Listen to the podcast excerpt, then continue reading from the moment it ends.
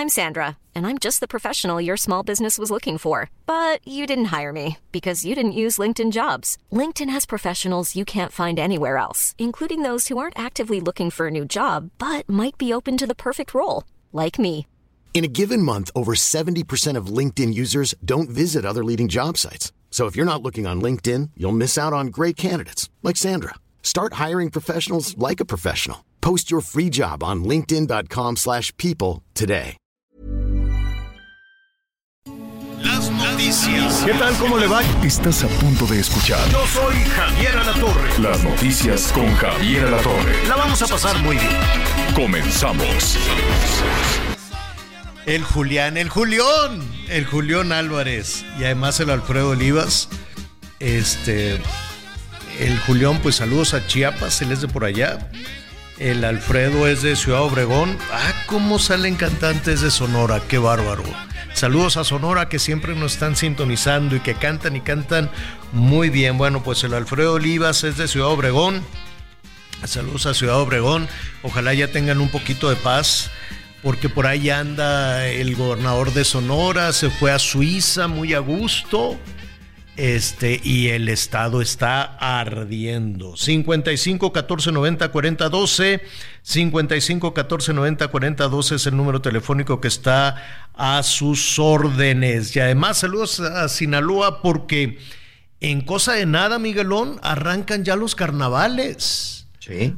Ya, qué bárbaro, ya, vámonos rápido. Luego del carnaval ya sigue la Semana Santa y luego ya la mitad del año y luego otra vez la Navidad. Así es que deje el pinito ahí.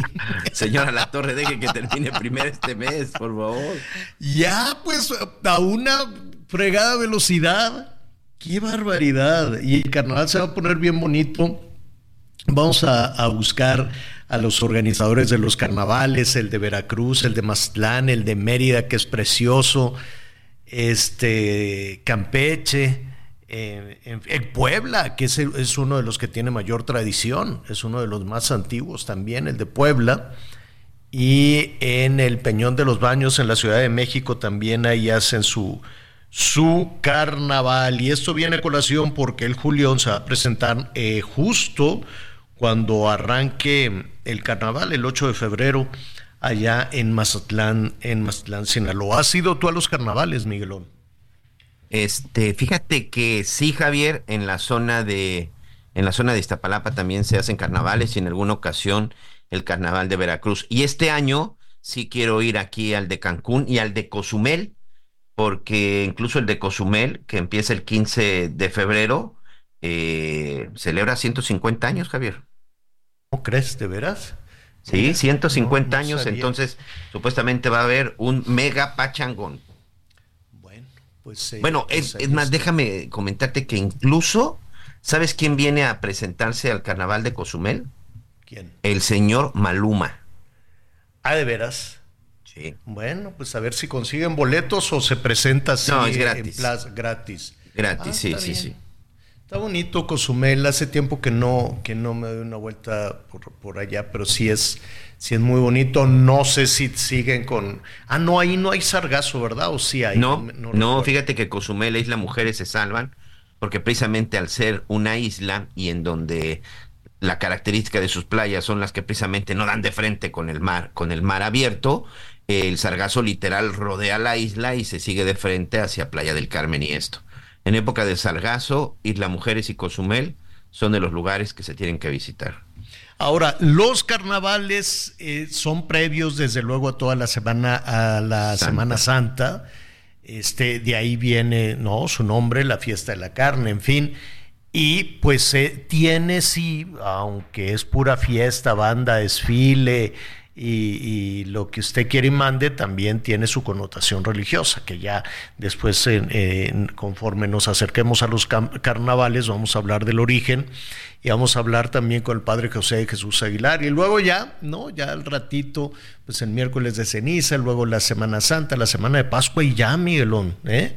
Es en serio, vamos vamos a una gran velocidad. Donde sí no entendí nada, en Veracruz, saludos a Veracruz, allá cambiaron su carnaval, pero pues ya no debería de llamarse carnaval, porque pues de acuerdo a la tradición tiene que ir previo a la Semana Mayor, a la Semana Santa, porque ellos lo cambiaron para el verano. Entonces muchas personas, sobre todo quienes siguen todas las... Este, ¿Y, y esa de quién es decisión? No me digas que también es de los Pues- gobernantes. Sí, ellos Oh, decidieron, bueno, decidieron perder, cambiarlo y pues es fiesta, a final de cuentas es fiesta y, y decidieron cambiarlo para el verano, para allá, para junio, julio. Junio, si- sí, sería en junio ahora el carnaval de En Veracruz. junio. ¿Cuándo son las elecciones? En, El ver si- 2 de junio. Y el carnaval de Veracruz será del 29 de junio al 5 de julio. Ah, bueno. Sí, dije, no lo vayan a agarrar para hacer campaña. Ahí en el pleno carnaval y que esté así las candidatas y los candidatos en los carros alegóricos. Nada más eso falta, que, también que también se apoderen de que No, también se apoderen de las fiestas. Nos van a dar una, una pausita, nos van a dar una tregua este, los políticos estos días con esta cosa rara que se llama intercampaña pura vacilada, pura, pura, pura vacilada. Pero en fin, ojalá en la intercampaña nos presenten las facturas. ¿A poco no estaría todo dar? Que nos presenten las facturas. Miren, me subí a este, a este avión, aquí está el boleto, aquí está el ticket. Este, honestamente yo no sé cómo le hacen los vuelos comerciales, porque simplemente para una cobertura de un reportaje ir y venir, a veces es imposible, me refiero a la Ciudad de México, o la conectividad con diferentes partes del país es un desastre, ¿no? El poderte mover de un lado al otro. Entonces, yo no sé dónde sacan los aviones, pero pues con mucha dificultad nos vamos, nos vamos a enterar. Bueno, el hecho es que eh, allí estaremos atentos a todo el tema de, de los carnavales. Si usted tiene carnaval en algún, en el sitio en el que nos está escuchando, pues también nos llama y cuéntenos, no- y cuéntenos de esta, de esta eh, tradición. El de, bueno, pues yo creo que empuja si el de Veracruz se va al verano, pues el de Coatzacoalcos también, porque ellos hacen el carnaval después del de Veracruz. Es enorme, el malecón de Coatzacoalcos es enorme, enorme, enorme. Gente a todo dar, me cae muy bien la gente de Veracruz, lástima que estén tan agobiados por el crimen. Pues, Todo el país, todo, todo, todo el país está castigado, nada más que los que gobiernan, pues quién sabe dónde andan, quién sabe qué ven, quién sabe qué reportes les pasan y, y pues hacen como que no sucede nada, pero sí sucede. Entonces allá en Cuatza Oye. hacen un carnaval enorme, perdón, ya nada más lo concluyo, enorme, pero lo hacen después del del puerto porque eh, utilizan los carros alegóricos del puerto, cosa que me parece muy bien, ¿no? Para que Pues, ya te gastaste tengo una- tanto Te, que lo use. te tengo Sí, una mala noticia, señora A Javier. Alatorre. dígame. El presidente municipal eh, de precisamente de Coatzacoalcos dijo que no habrá carnaval en Coatzacoalcos, porque van a hacer una expoferia, la expoferia Coatza 2024 y pues sencillamente este pues no le da tiempo y no tienen infraestructura y tienen en las fechas encima, entonces está apostando por su feria y el señor hace- eh, ya anunció que no habrá carnaval en Coatzacoalcos y que tiene que ver con temas de económicos y como tú bien dices de inseguridad, Javier. ¿eh? Pues más inseguridad que otra, que otra cosa, porque en realidad el asunto de infraestructura, pues todos los carros alegórico- alegóricos, las comparsas y todo eso, pues se van del puerto a Cuatza. Y de alguna manera tienen razón, pues ya que batallaron tanto para hacer esos carrones y todo eso, pues que los vuelvan a usar. ¿Cuál es el problema? En alguna ocasión me invitaron al carnaval de Cuatza, ahí desfilé, y este, y muy bien. Qué lástima, qué pena, qué pena. Pues las decisiones que toman ahí, ya sabe, los que, los que gobiernan, pues por eso piénsesela muy bien. No, Cancelan no el es- de Coatzacoalcos y el de Veracruz lo mandan para verano, ¿no? De veras que hacen lo que se les da su gana. Ay, mire, puede ser una cosa, ¿no? Eh, para muchas personas puede decir, ah, pues es una fiesta, ¿qué? No, puede ser una cosa frívola y no, no, no es, tiene que ver con la calidad de vida, con, con, con, la forma en que la gente pueda ver la vida, con las celebraciones. Por eso son muy importantes todas las celebraciones, desde el santo patrono, desde las celebraciones religiosas, hasta, hasta el tema de los carnavales y lo que tú quieras y mandes, Miguel, porque tenemos que recuperar las calles. Tenemos que recuperar las ciudades, los parques, tenemos que vivir con tranquilidad y con paz. Y eso lo hemos perdido. Digan misa, digan lo que sea, digan que es mentira, que ya se bajó. la delincuencia no es cierto, no ha bajado, no ha bajado nada, el asunto sigue subiendo. Pero pues se engañan solitos o piensan, cuando dicen ese tipo de cosas, en campañas o en lo que sea, piensan que, pues, que somos tontos y ya, ¿no? Que dice, ah, pues como lo dijo, es cierto. No, quisiéramos todos, ¿no? En ocasiones eh, no quisiéramos hablar del tema y lo quisiéramos esconder, pero ahí está. Ahí está la inseguridad, ahí, está la gente que le roban el jornal del día, que lo que gana, que van al día y que les roben en el, en el pecero, en el camión, en donde sea y los que tienen su negocio pequeño, mediano, como sea, y que lleguen unos malosos a quitarles el dinero, o que lleguen unos corruptos a extorsionarlos también, y te hace falta un permiso de esto y te hace falta un permiso del otro. ¿Y cuántos hemos visto a los policías de tránsito cada quincena y cada día último? Tienen una fila de carros y más cuando se acercan las elecciones que eh, en los municipios donde no, por alguna razón, no, no, no, no buscará reelegirse la presidenta o el presidente, es un atracadero, es un robadero y los policías dicen es que como ya nos vamos y el comandante nos elevó la cuota, ¿cómo que el comandante te elevó la cuota? Sí, le tenemos que ir a entregar diario una cantidad de dinero. Esa es la realidad que los políticos quieran pintar el país de otra manera porque les conviene, pues ellos también viven aquí, también tienen parientes aquí. Y quiero suponer que no todos los parientes de los políticos son ricos para hacerse de la vista gorda, y aunque sean ricos, también viven la delincuencia. ¿Qué tiene de malo hacer un patrimonio? ¿Qué tiene de malo ser rico? Entonces que por eso te van a robar, asaltar y demás. A todos les pega a ricos, a pobres, a los que sea. Es un fracaso la seguridad. Un verdadero fracaso. No jaló, no funcionó, no saben cómo, no tiene pies ni cabeza. En los municipios, en los gobiernos y en el gobierno federal. Ahí está, a ver, tanto barullo que se hizo, marchas, cachetadas, cintarazos que se dieron con la Policía Federal, y que si García Luna, y que si Calderón, uh, Calderón allá lejísimo. A ver, ¿y cinco años después qué? ¿Qué pasó? Está igual que Peña, está igual que Calderón, no ha pasado nada. Y, y eso decir, es que un día me vio feo en el 2006 Estamos en el 2024 y no ha pasado absolutamente nada. Si la próxima presidenta de la República, sea Claudio, sea Xochitl, sigue echándole la culpa al pasado, bueno, algo estamos haciendo muy mal. Todos los mexicanos por estar eligiendo a esos políticos. Y además ya no puedes llamar pasado cuando ya tienes tú cinco años en el gobierno y estamos hablando que a quien tú estás culpando tiene 11 años que... que a ver, es, es, los mismos personajes que antes era PRD, Morena y todo eso, ¿cuántos años llevan gobernando la Ciudad de México? Uf, y si no, ahí está ahorita, ve, es que siempre es más de lo mismo. Todos son los mismos, eh, por lo menos en la Ciudad de México, y esos son los mismos. Se reciclaron y que ahora somos de no sé qué partido, y no, pero son los mismos, es el mismo grupo. Y ve cómo están las cosas. Entonces, yo creo que ya si nos vuelven a decir, si nos vuelven a decir, ah, es que es culpa de un señor que una vez que. No, no, no. Porque el diagnóstico ya lo tienen. Xochitl y Claudia ya tienen el diagnóstico de que esto está reventando de inseguridad, de violencia, de extorsión. Entonces, que no se hagan luego las sorprendidas, que no digan, ah, es que esto nos entregaron, ah, es que esto nos dieron. Pues ya lo saben, todos los que están en campaña ya lo saben.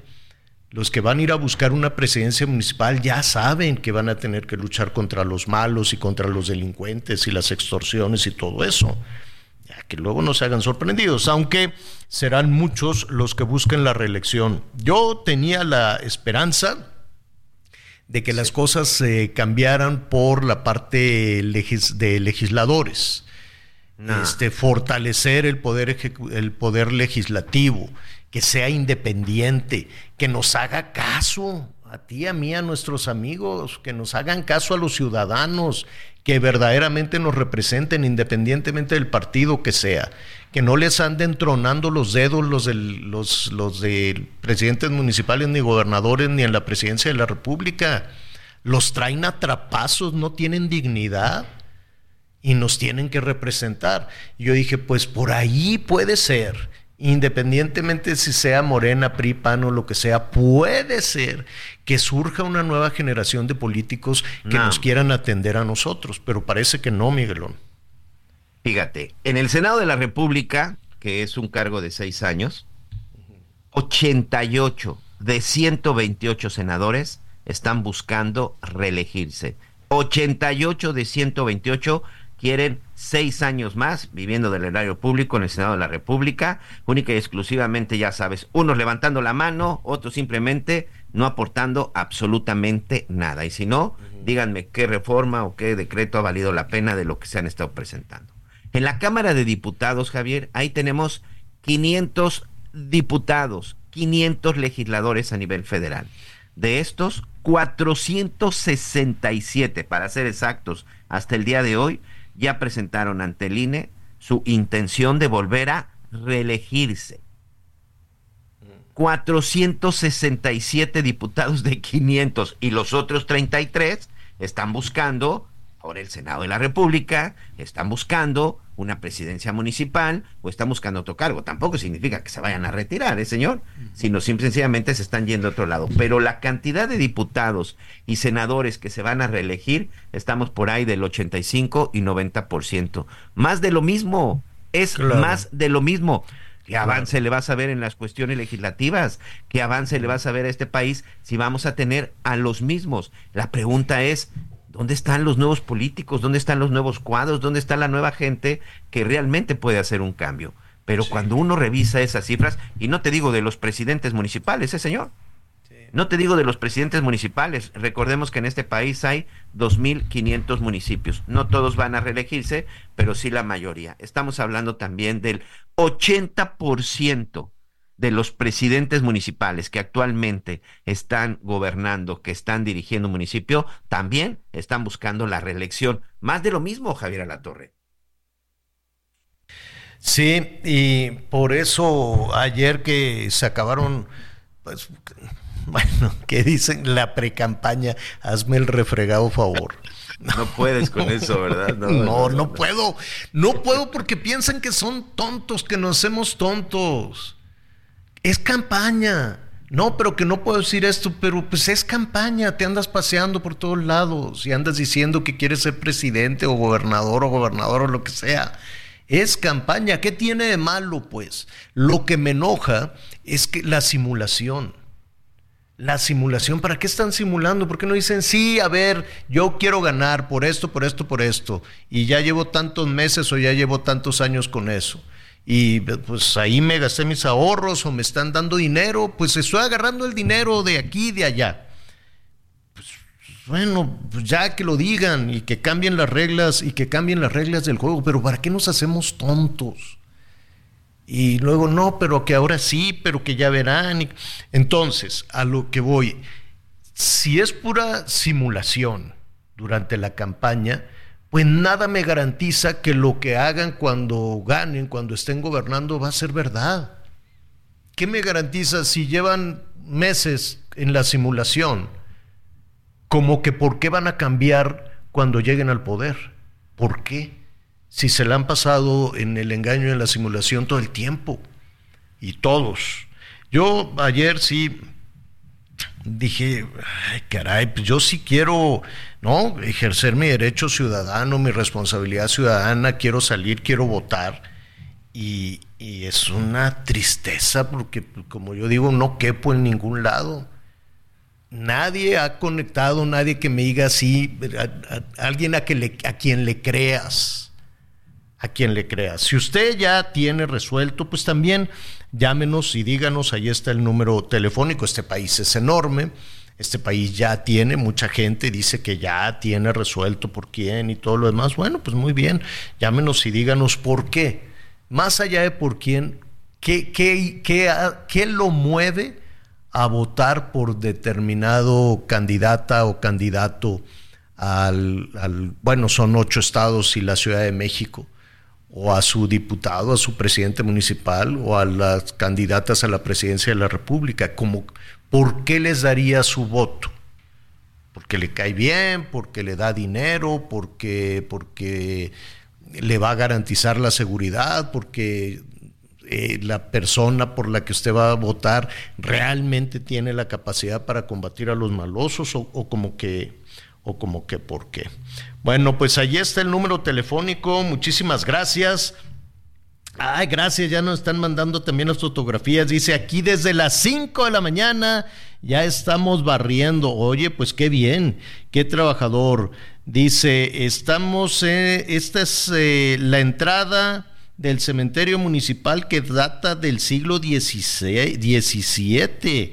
Hombre, pues hay que ir, debe estar hermosísimo. Digo, con, todo respeto al Camposanto, eh, desde luego, pero hay unas joyas verdaderamente en nuestro país. Es la parroquia de San Vicente Ferrer que están ahí trabajando y dice a las 4 de la mañana me levanto para tocar las campanas cada que hay difunto. Ay, vamos a entrevistar aquí a nuestro amigo desde Texcoco, pero no me dejó su nombre. No, no me dejaste el nombre, compañero. Entonces, este, qué bonita historia. Te vamos a buscar para oye, poder oye, yo sí soy de la idea que los panteones sí deben de ser bonitos, sí deben de ser agradables. Sí, claro. Y claro deben que de sí. Ser, este, deben de ser atractivos. Además Hay de unos que tienen una historia fenomenal. Cruz sí. Flores es el señor que nos mandó el mensaje. Ah, don Cruz. Un abrazo, don Cruz Flores. Pero fíjate que también en, en los Camposantos se metieron los malosos. Ay, Dios santo, es una pena que se roban las lápidas, las letras, los floreros, hasta Sí. de ah, en Fíjate una de que, yo, fíjate hasta que yo, yo padecí mucho con eso hasta que de plano, este, mi padre, pues ya tiene ya muchos años que, que, que falleció, está en el Panteón Jardín en la Ciudad de México, ahí en la zona de, de San Ángel. Pegado a este panteón, Javier, hay una zona de vías en donde había varias asentamientos irregulares. Empezaron primero eh, con el robo de los, literal, de los floreros, que, eran Sí. de bronce. ¿Por qué uno compra de bronce? Pues, evidentemente, pues para evitar el óxido y el tratamiento y eso. De plano se los roban y además los arrancaron. Y también, bueno, otras tumbas que estaban. ¿Sabes cuál es la tumba que, consta- que incluso está hasta como cercada y con seguridad y, y con monitoreo de cámaras? La de Jorge Negrete porque es una, una muy grande y también tiene varias, varias lápidas, y la de Landa, porque también está ahí. Está cercada, señor. Y cercada me refiero a que tiene una valla, tiene una valla, una valla y no puede entrar, no puede entrar cualquiera por un tema también de seguridad. El asunto es que se robaban las letras, que son de bronce, pero también llegó un momento que muchas personas ponen estos eh, floreros de, de mármol, porque hay muchas que también ahí son de mármol. Hay también una zona importante de la comunidad judía. Se llevaban con todo y todo, hasta los libros, Javier. Todo. O, o partían las, las, las tumbas y se llevaban pedazos de mármol. Y bueno, Válgame. si dejabas flores, ya cuando te dabas cuenta, y ahí sí me consta porque una vez sucedió, no fue ahorita, hace algunos años, la misma gente que supuestamente te está ayudando a- con el agua y todo, tú ibas, dejabas flores y cuando reaccionabas, ya quitaban las flores de tu difunto y iban y las revendían y se las ponían a otro. No, bueno. No, no, no, no, no, no. Que... Miren, pero a ver, síganle como van y se les va a aparecer el difunto. Se les va a aparecer el difunto a la medianoche, una jaloneada que les van a dar. Vamos a hacer una pausa y volvemos de inmediato.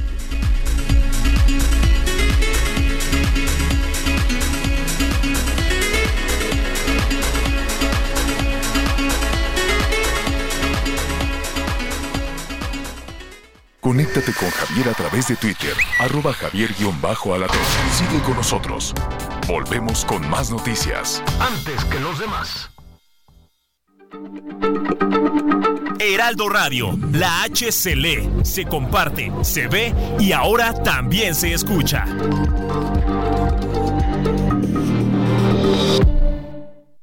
Todavía hay más información.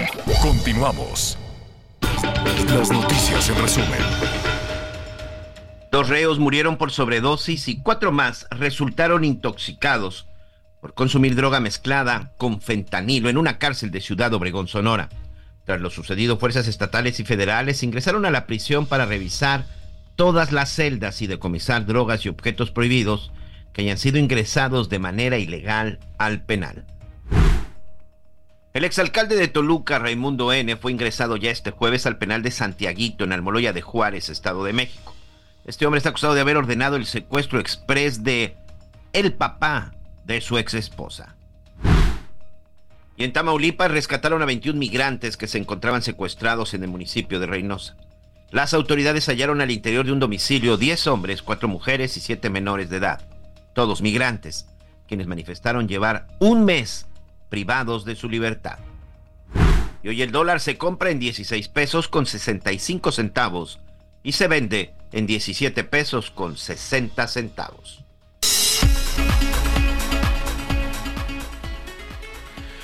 Muy bien. Eh, a ver, nos están preguntando de la megafarmacia, nos están preguntando del evento este también. Sí, lo vamos a comentar de los gobernadores. No, no, no sorprendió que fueran a entregar los hospitales a pues a quién, ahora quién se va a hacer cargo de los hospitales desde la parte federal. No, al IMSS Bienestar, pero tendrán dinero, tendrán capacidad, podrán pues vamos, eh, vamos viendo. Y en el asunto de la farmacia, que si ya estén en hora, sí, ya. Que yo sepa, ya abrieron el galerón. Ahora me llamó la atención. Hoy, por cierto, el general, ya ve que ahora todo lo lleva el ejército. Este, eh, el general, yo no sé si en una de esas todos los hospitales y todo lo de, luego que vean que no jale, pues no porque no quieran, sino porque pues es, es, una tarea enorme que le han dado vueltas de aquí para allá los del IMSS Bienestar. En una de esas, si se le encargan al, ejército antes de que concluya todo esto, y ya, pues ya, ya qué más quedaría, ¿no? Este, bueno, la cosa es que el general es el, el de alguna manera el responsable de que esté jalando la megafarmacia. Él es el director de Birmex, es el eh, general Lochman Em, y, pues fue muy claro, fue muy honesto, ¿no? En la capacidad que, tiene la farmacia. ¿Cuándo abrieron, Miguelón? Abrieron el año pasado, ¿verdad? Sí, en diciembre, señor. En diciembre, este. De hecho, no sé si eh, fue lo que comentaron hoy porque estaban cumpliendo un mes, ahorita te doy el dato, pero las, las cifras que presenta, como tú dices, sí fue muy honesto, o pensaron que, que era para, para, para aplaudir, pero sencillamente no. Pero, a ver, yo me, en un mes han surtido eh, 67 recetas, 6, 7 recetas. 29 de diciembre, señor, perdón, la fecha de inauguración. Bueno, 67 recetas. Eh, yo creo que para el tamaño y las expectativas de, la farmacia, que luego el Miguelón andaba de maloso y le puso farmacia a la Dinamarca, ¿no? este, Vega Farmacia a la Dinamarca, bueno, 67 recetas. Yo, yo no sé, una de estas farmacias grandes, las farmacias Guadalajara, que es la cadena más grande del país, si no me equivoco, o las este, que han reportado ingresos por, más de 84 mil millones de pesos, pues tienen una tecnología y una red de abastecimiento y de atención, pues ya está eso muy aceitado, ¿no? O las del ahorro, las San Pablo, las, bueno, pues todas las cadenas, las del doctor Sim y demás ¿Te imaginas que nada más surdieran en un mes 67 recetas? No, bueno. Yo estaría ya investigando, oye, pues qué pasó. Pero imagínate que llegaran, que tuvieras una fila de 12 mil personas y nada más atendieras a 67. Algo no está jalando ahí. Ok, hicieron el desglose. Dicen, hemos recibido 12.541 solicitudes, llamadas, ¿no? Oye, pero Eh, acuérdate que dice que la mayoría somos los reporteros y los medios de comunicación que nada más hablamos para molestar y preguntar de que medicamentos. no, que de no esas, de eso que ya así como tú, de malintencionado, como dicen, de las 12.541, 126 son malintencionadas. No sé cómo. Ay, esos reporteros, señora Lato. Yo no sé si es una llamada de reportero o es una llamada de, de una persona que les dice algún insulto, lo que sea. Pero son poquitas, realmente son poquitas. De 12.541, solo 126 son malintencionadas. De esas 12.000, 6.000 dice que, eh, que hablaron, es eh, medio preguntaron y medio hablaron y ahí se quedó cualquier cosa que eso signifique. Alguien que hable a una farmacia y pues, oiga, tendrá de casualidad, pues la gente no sabe cómo interactuar con un militar. La gente no sabe cómo interactuar Eh, y, y necesariamente tienes que tener receta. Entonces, pues ¿y qué tal que no tienes receta? ¿Qué tal que no te atendieron en el Seguro Social, en el ISTE o en el lugar en donde te tenían que dar la receta? ¿O qué tal que es un médico privado el que te dio la receta? Entonces no mereces atención. Dicen porque medio preguntaron y ahí se quedó. Y de las otras este, cuatro mil no tuvieron receta. Entonces, pues ah, igual los batearon. O no supieron el CURP. Entonces, pues también los batearon. Imagínate, estás enfermo. Deme su CURP. Ay, pues, ¿cómo? Pero en fin. Qué burocracia, ¿no? Me da su CURP, me da su no sé qué, me da su. Pues por eso medio hablaron, quiero suponer. Y que solo 587, cualquier farmacia que en casi un mes solo reciba 587, pues ya mejor cierren, porque digo, no me refiero a la megafarmacia, me refiero como una unidad de, de, de atención al público, ¿no? Yo quiero suponer que vendes más de 580, surtes más de 587 recetas, pero esas 587 solo se han surtido, ¿cuántas, Miguelón? Se han surtido 67. 67. 6, 7. Mira, y, y este dato me llama la atención. 13 para pacientes del IMSS Bienestar, es decir, los que no tienen este, seguridad social. 47 del IMSS, Javier, y 7 del ISTE. 47 pacientes del Seguro Social son a los que se les entregó el medicamento. O sea, de todas las peticiones, ya cerramos tantos números, solo 67 medicamentos han sido entregados. Del 29 de diciembre al 12 de enero de este 2024. Algo se tendría que revisar de la megafarmacia. Oye, y nada más, que si perdón, en todos estos días, en tres semanas, surte 67 medicinas. Una farmacia que nos costó 2.700 millones de pesos. Ay, Dios santísimo. Síguele echando más limón y te vamos a mandar a hacer fila. Oye, ¿y no puedes ir de manera presencial? ¿Tiene que ser por teléfono? Tiene no que ser por ir a- teléfono. no puedes Digo, a menos que seas a- vecino de Huehuetoca, porque acuérdate que también, así como el, como el AIFA, se lo llevaron lo más lejos posible. Pues así está el reporte a dos semanas, dos, tres semanas Tres. de, de operación, ¿no? No me imagino a una de eh, a cualquier sucursal de la cadena de farmacia que usted quiera que nada más atienda a 67, que vendan 67 medicinas en dos semanas, pues, ¿no? En tres semanas, algo yo creo que ya estaría revisando, ¿no? El gerente, el encargado, el administrador, oye, ¿qué pasó? ¿Por qué nada más 67? No, pues es que no tenemos, sí tenemos, o se nos hizo bolas aquí, eh, quién sabe. Pero bueno, se agradece la honestidad del general, que ya este, señaló cómo van en la operación de la megafarmacia. Usted, como siempre, tendrá la mejor de las opiniones. Hablábamos de que la seguridad es absolutamente un fracaso a nivel municipal. estatal y federal. Hay, este, ¿no? Hay eh, casos exitosos.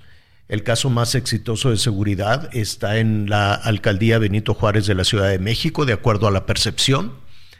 15 eh, en esta percepción, lo estoy diciendo así rápido de memoria, 15 de cada 100 eh, se sienten inseguros en la en la, no en la Ciudad de México, en la alcaldía Benito Juárez. Similar puede ser en Mérida, creo que por ahí andaba Puerto Vallarta, pero si preguntamos relativamente cerca de la Benito Juárez con el Estado de México, en Naucalpan y en son nueve, no, nueve de cada diez, ¿no? Correcto. 98 de cada 100. 98 de cada 100 tienen la certeza o la percepción de que van a ser víctimas de, la inseguridad. Esto no se detiene, por más que digan, sí se bajó, quítele el número que pensó y búsquele por acá y rásquele por allá y no tome en cuenta las extorsiones porque pues no es delito y pues como no se castiga y pues como no se denuncia, taca, A ver, las carreteras están ardiendo. Y así se diga, vamos a mandar un piquete de la Guardia Nacional, ¿a dónde? Y es un asunto complejo lo de las carreteras, porque hay muchas autopistas donde se paga, que tienen una entrada, que tienen una salida, que pueden tener relativamente control. Y los, eh, ¿cómo se llama esta que te lleva hacia, hacia el AIFA o que te lleva hacia Puebla? desde el arco. Sí, la México Pirámides, lo que es la zona de Catepec hacia la zona de Hidalgo, Huehuetoca, Ojo de Agua. Es una cosa tremenda, la de Puebla, la de Veracruz, las que llevan hacia Reynosa, las de Zacatecas, las de Michoacán, ¿no? Vamos a ver qué es lo que está sucediendo, qué pasa, quién debe ser el responsable de garantizar la seguridad eh, de los transportistas, porque en las últimas horas ha sido un asunto verdaderamente dramático. El doctor Luis García López Guerrero es el director para asuntos de seguridad de la Cámara Nacional del Transporte de Carga, la Canacar. Y lo saludamos esta, esta tarde. Luis, ¿cómo estás? Buenas tardes. Querido Javier, muy buenas tardes, don Miguel. Qué gusto saludarte, Javier, y don Miguel, después de ya algunos años de no platicar y si me lo permites, quisiera expresarles de parte del ingeniero Miguel Ángel Martínez Villán, quien es presidente de Canacara, desearles un feliz año a ti y a todo tu equipo y a todo tu auditorio. Eres muy amable. Igualmente, igualmente Luis, aunque me temo que, que el año pues eh, no solo sigue la pesadilla como concluyó el año pasado, sino que arranca muy, muy serio para el transporte de carga. Bueno, pues mira, este Javier, te doy un dato. El año pasado cerramos con casi 13 mil delitos, eh, robos en las carreteras del país. Y bueno, pues eh, como tú lo mencionabas y lo mencionaba también don Miguel, nosotros tenemos detectadas 10 eh, entidades en donde se concentran el 93% de la incidencia delictiva. Estamos hablando del Estado de México, de Puebla, de Guanajuato, de San Luis Potosí, de Michoacán, de Jalisco, de Hidalgo, de Querétaro, de Tlaxcala y de Veracruz. Pero además, eh, querido Javier, lo hemos platicado y lo platicamos hace muchos años, es un tema de, presencia policial. O de ahorita que pasaste el comentario de la Guardia Nacional, nos parece que el trabajo que, que hace la Guardia es un trabajo importante y lo único que requerimos es que haya más presencia policial, más patrullas, más efectivos y ahora con un elemento adicional que es el uso de la tecnología. Ustedes recordarán cómo a, principios de septiembre del año pasado había un tramo ahí muy complicado, el de Cumbres de Maltrate, donde ya hubo un par de casos de privación de la vida muy, muy fuertes. Y entonces ahí la Guardia Nacional reforzó ese tramo 60 kilómetros con más puntos de revisión, con más patrullas, con más policías y con más drones, y, disminuyó sensiblemente la incidencia prácticamente a cero. entonces, bueno, pues sí funciona, sí, sí funciona. Pero el hecho es que hagan la presencia policial, porque de otra forma, Javier, pues mira, no hay fórmulas mágicas para resolver el problema de la inseguridad, es nada más eh, que la policía este, cumpla con, con el trabajo que tiene encomendado. tarea- pero, no, pero solamente sí no solamente la guardia Javier Mm. es un trabajo de coordinación institucional que también le corresponde a las policías estatales y a los policías municipales A ver, pero en ese, en esa tarea que, que le corresponde al- a, los policías estatales y municipales, tienes toda la razón. Pero dime algo, ustedes como transportistas, ¿realmente confían en la policía municipal y estatal? Bueno, pues mira, siempre hay reservas por los casos que, que, que, que, vemos en los medios de comunicación, pero, pero nos parece que nos parece que debemos de trabajar eh, precisamente pues para que, que, las policías del país cumplan con su trabajo y hagan lo que les toca hacer. Hay ejemplos de policías estatales muy importantes, estamos viendo ahí en Guanajuato, a pesar de que es una es- es un área, es una entidad ocupa el tercer lugar de la incidencia, pues ahí, ahí la policía está trabajando para para poder este eh, bajar la incidencia. Ayer estuve en, en el estado de Puebla, platicaba con el coordinador de la Guardia Nacional allá y el trabajo que están haciendo también es muy importante. Se les reforzó con patrullas, se reforzó con efectivos y ahora donde tenemos que abrir la puerta, querido Javier, es con las, con las policías locales. Es ahí este donde todavía no alcanzamos a llegar y donde hay una parte de la responsabilidad. Claro, porque pues, también hay que decir, la Guardia Nacional en, en los hechos depende del ejército, no legalmente, pero en, en- en- en- en los hechos así es, de ahí se nutre, eh, etcétera, etcétera. Pero, pues si, si tenemos a, eh, a tantas tareas encomendadas al ejército, a la marina, eh, haz hoteles, haz, eh, eh, ¿cómo se llama? Aeropuertos, vigila esto, cumple con el otro, pues eh, falta efectivamente, o tendríamos que tener un ejército gigantesco para todas las tareas que se les asignan, ve y busca medicinas, ahora también van a tener que distribuir las medicinas, ahora quieren administrar hoteles, construyen aeropuertos, construyen trenes y eh, también llegan después ¿no? de los enfrentamientos, de los desplazados, de las extorsiones, de las balaceras y las masacres, pues les dicen, a ver, vete para allá y haz presencia unos días. Es decir, eh, eh, está tan desbordada la situación de inseguridad que, que yo no sé si se requiere un mayor número de efectivos o una estrategia, una verdadera estrategia de, de inteligencia y de seguridad para garantizar el traslado de las personas y de las mercancías. Bueno, mira, debo decirte una cosa que yo, Javier, eh, acabas de tocar un, un punto muy sensible porque lo acabamos de ver. Ya a, a- a esta cifra de delitos, ahora hay un, se, se suma un factor adicional que es la violencia. La violencia que, que, que debo decirte, el año pasado terminamos con un déficit de 50 mil operadores por diversas razones, pero en donde el tema de la inseguridad cada vez va agarrando más fuerza y cada vez hay menos personas que quieren conducir transportes por temor a la inseguridad. Pues ve lo que Y- pasó aquí en la México Querétaro, ¿no? En el tramo del Estado de México.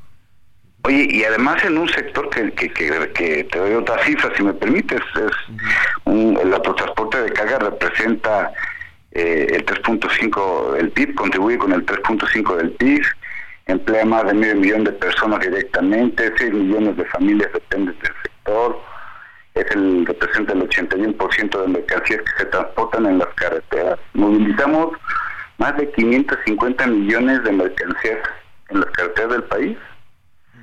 Entonces, imagínate tú la importancia que tiene y de ahí que, podamos reposicionar el papel de las carreteras como caminos seguros. Y esa es una parte que, que, que- que si me dejas comentarte brevemente, desde que llegó el ingeniero Millán a, a la presidencia de Canacar el año pasado, nos encargó eh, poder eh, reforzar la vinculación con, con nuestros interlocutores naturales, como podría ser la Guardia Nacional.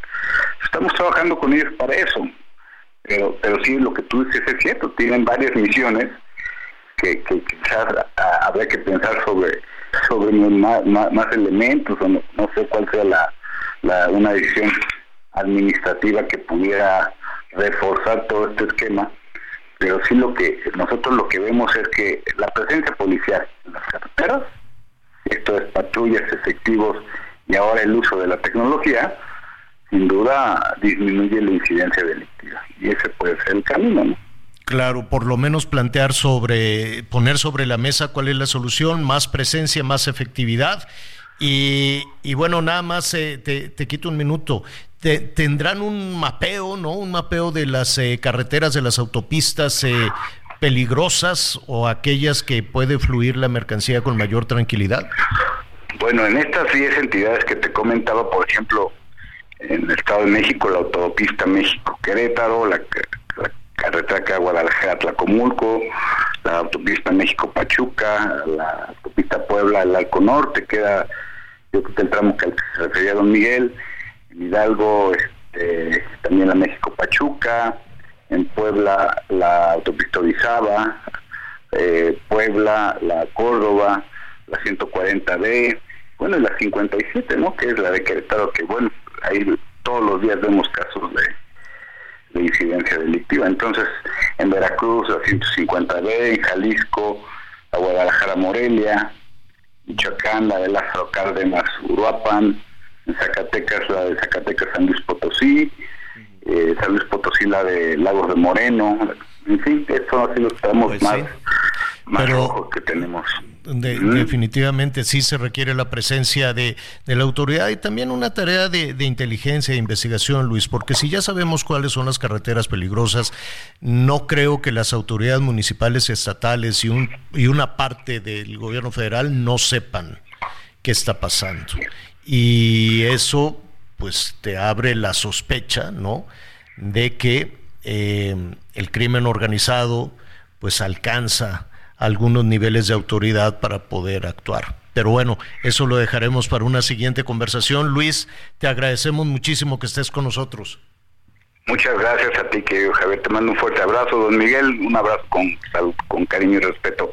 Muchas gracias. Muchas gracias, Luis. Al contrario, gracias. Es Luis García López Guerrero, director para asuntos de seguridad de la Canacar. Que, Oye Javier, y ya nada más para cerrar el tema, nos acaban precisamente nuestros amigos que nos están escuchando, todos nuestros amigos transportistas, nos están mandando un documento eh, que dice la Unión Fuerza Obrera Nacional, las diferentes este, asociaciones y uniones de transportistas de carga están convocando un paro nacional para el día 5 de febrero del 2024 donde evidentemente, bueno, pues están ahí pidiendo que se unan todos los transportistas, todos los conductores, en todas las modalidades a nivel nacional.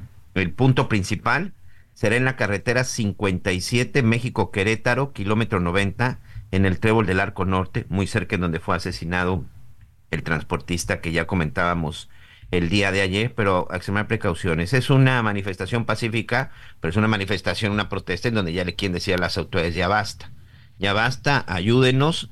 80 más de 84 mil asaltos sufrieron los transportistas el año pasado y también hay un número importante de personas que perdieron la vida durante estos asaltos que cada vez son más violentos, Javier. Pero el 5 de febrero, paro nacional de las organizaciones del autotransporte y transporte de carga en nuestro país, señor. Paro nacional. Nacional, sí. El 5 de febrero, cuando el gobierno federal va a estar proponiendo acabar con, eh, pues con muchas cosas. El 5 de febrero va a haber muchísima información. Vamos a estar aquí muy apurados, vamos a estar eh, viendo toda la propuesta de pensiones, la propuesta de, desaparecer a estas eh, organizaciones que se manejan con relativa autonomía, relativa autonomía, pero la realidad, eso es, digamos que en la cuestión electoral, en la cuestión de la competencia política, etcétera, etcétera. La realidad va a ser contundente con ese paro nacional. Lo que suceda adentro de algunas instancias de gobierno con los discursos y las propuestas va a ser una cosa. Y lo que suceda en las autopistas, las carreteras y, el, y lo que signifique el paralizar el desplazamiento de mercancías, eso será una realidad verdaderamente aplastante. Así es que ahí está, hacen ese anuncio. ¿Quién lo, eh, rápidamente, quién lo convoca, Miguel? Es la Unión Nacional de Transportistas y diferentes asociaciones de transportistas, autotransporte y transporte de carga del país. Perfecto. Muy bien, vamos a hacer una pausa y volvemos. Conéctate con Miguel Aquino a través de Twitter, arroba Miguel Aquino. Toda la información antes que los demás. Ya volvemos.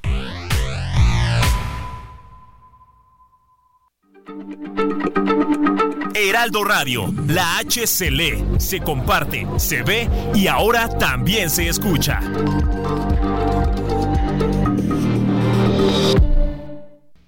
Todavía hay más información. Continuamos. Las noticias en resumen. La caravana migrante Éxodo de la Pobreza llegó este jueves al municipio de Juchitán. Hey, it's Ryan Reynolds, and I'm here with Keith, co star of my upcoming film, If, only in theaters, May 17th. Do you want to tell people the big news? All right, I'll do it. Sign up now and you'll get unlimited for $15 a month in six months of Paramount Plus Essential Plan on us. Mintmobile.com slash switch. Upfront payment of $45 equivalent to $15 per month. Unlimited over 40 gigabytes per month. Face lower speeds. Videos at 480p. Active Mint customers by 531.24 get six months of Paramount Plus Essential Plan. Auto renews after six months. Offer ends May 31st, 2024. Separate Paramount Plus registration required. Terms and conditions apply if rated PG. En Oaxaca, donde pernoctarán por tres días.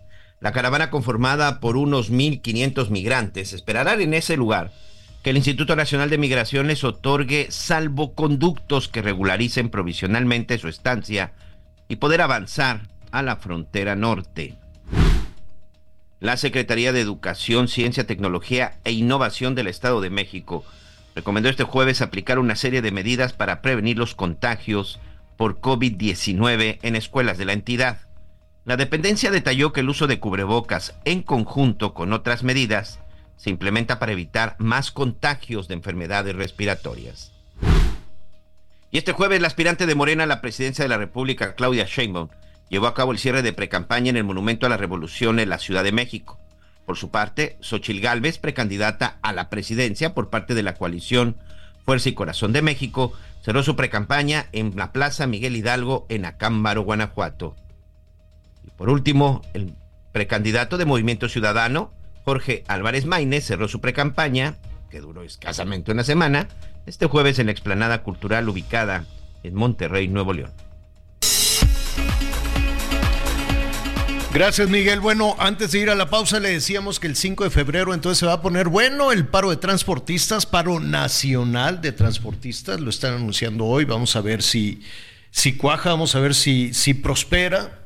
Y el asunto es que ya están, ya no, no, no solo están, primero estaban con incertidumbre, luego atemorizados, ahora están hartos, ahora dicen, no, yo me voy a buscar otra manera de trabajar, ya nos decían los de la Canacar, más o menos 50 mil transportistas, 50 mil choferes dicen, adiós, que te vaya bien, yo no voy a estar en ese tema. Otros dicen sí, pero yo no voy a Reynosa, sí, pero yo no cruzo por el Estado de México, sí, pero yo no quiero cruzar por Puebla ¿no? Y se ha convertido en un asunto este, eh, muy serio porque va, va en juego la vida de los transportistas. Mataron a un transportista hace apenas unas horas en, en el tramo, en el tramo de, en la carretera México Querétaro, en el tramo, si no me equivoco, es el de el Estado de México. Sí, en el Estado de México fue Javier. ¿No? Es un tráiler, es una cosa enorme. Y entonces van unos malosos con un coche, se les cierran, los obligan a detenerse y si no se quieren detener, le disparan. Y lo mataron. Y nadie se da cuenta. Nadie ve esa situación en las autopistas. Curioso, ¿no? Extraño que, que ningún nivel de, de autoridad o habrá algunos niveles de autoridad involucrados, porque para que el crimen exista se requiere también en muchas ocasiones la, la complicidad de, algún, de algún nivel de autoridad y llevarse un beneficio.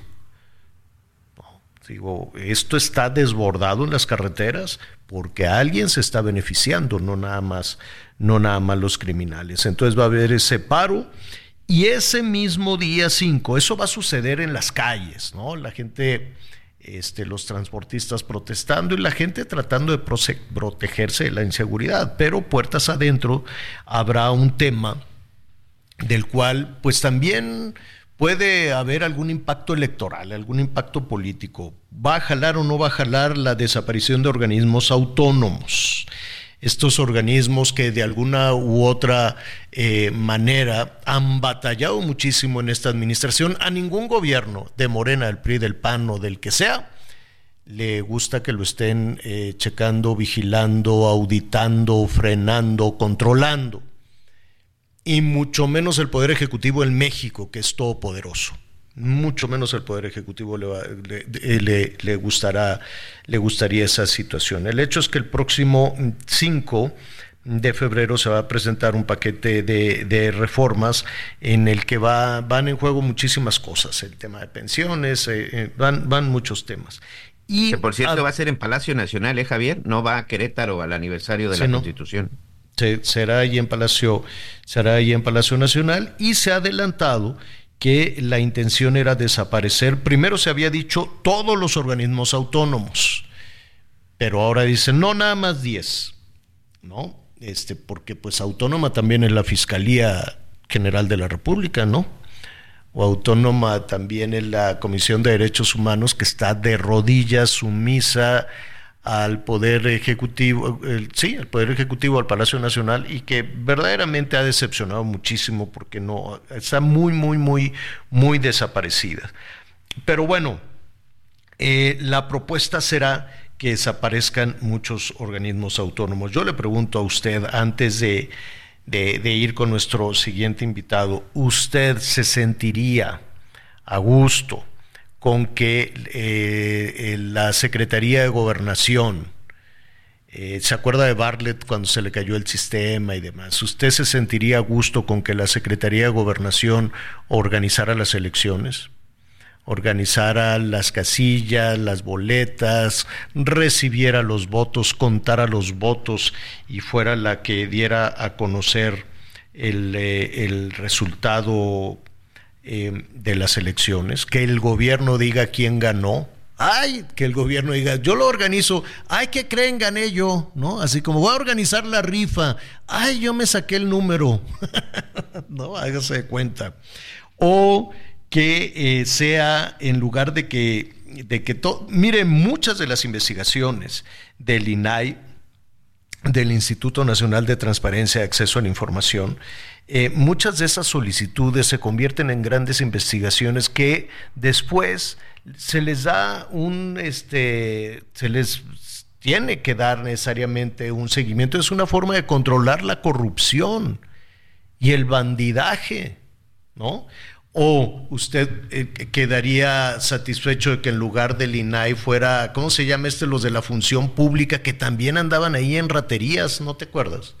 Que fuera la función pública o que fuera la Auditoría Superior de la Federación que cada año sale diciendo, hacen falta, aquí no me salieron las cuentas, son miles de millones, pero pues ya lo van a solventar, ¿eh?